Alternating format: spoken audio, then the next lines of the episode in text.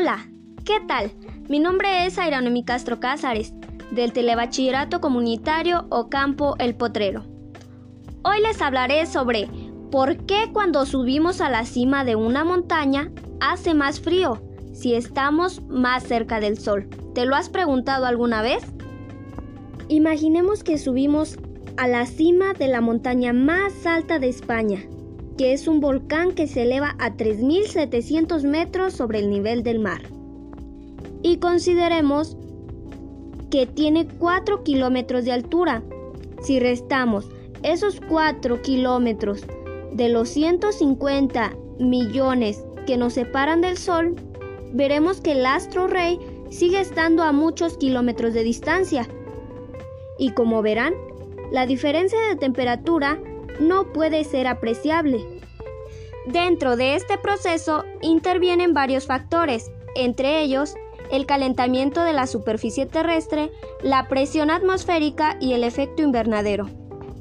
Los rayos solares atraviesan la atmósfera, provocando el calentamiento de la Tierra y calentando las capas de aire que están en contacto con ella. La transmisión de calor entre la tierra y el aire es más efectiva cuando más denso sea el aire, es decir, cuanto mayor sea la presión atmosférica.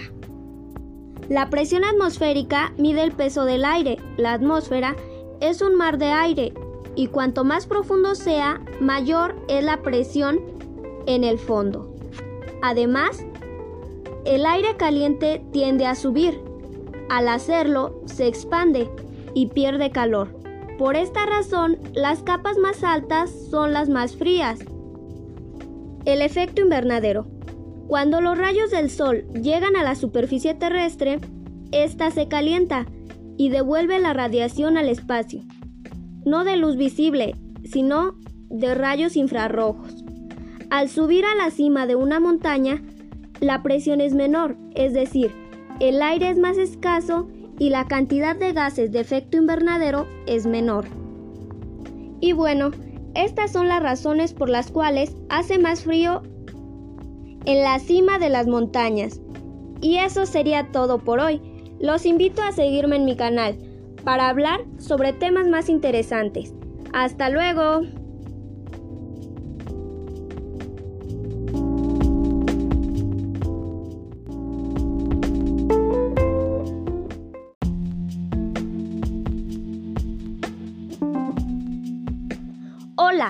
¿Qué tal?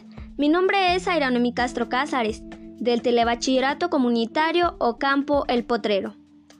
Hoy les hablaré sobre por qué cuando subimos a la cima de una montaña hace más frío si estamos más cerca del sol. ¿Te lo has preguntado alguna vez?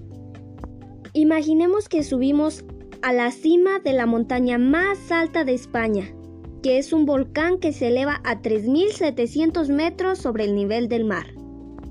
Y consideremos que tiene 4 kilómetros de altura.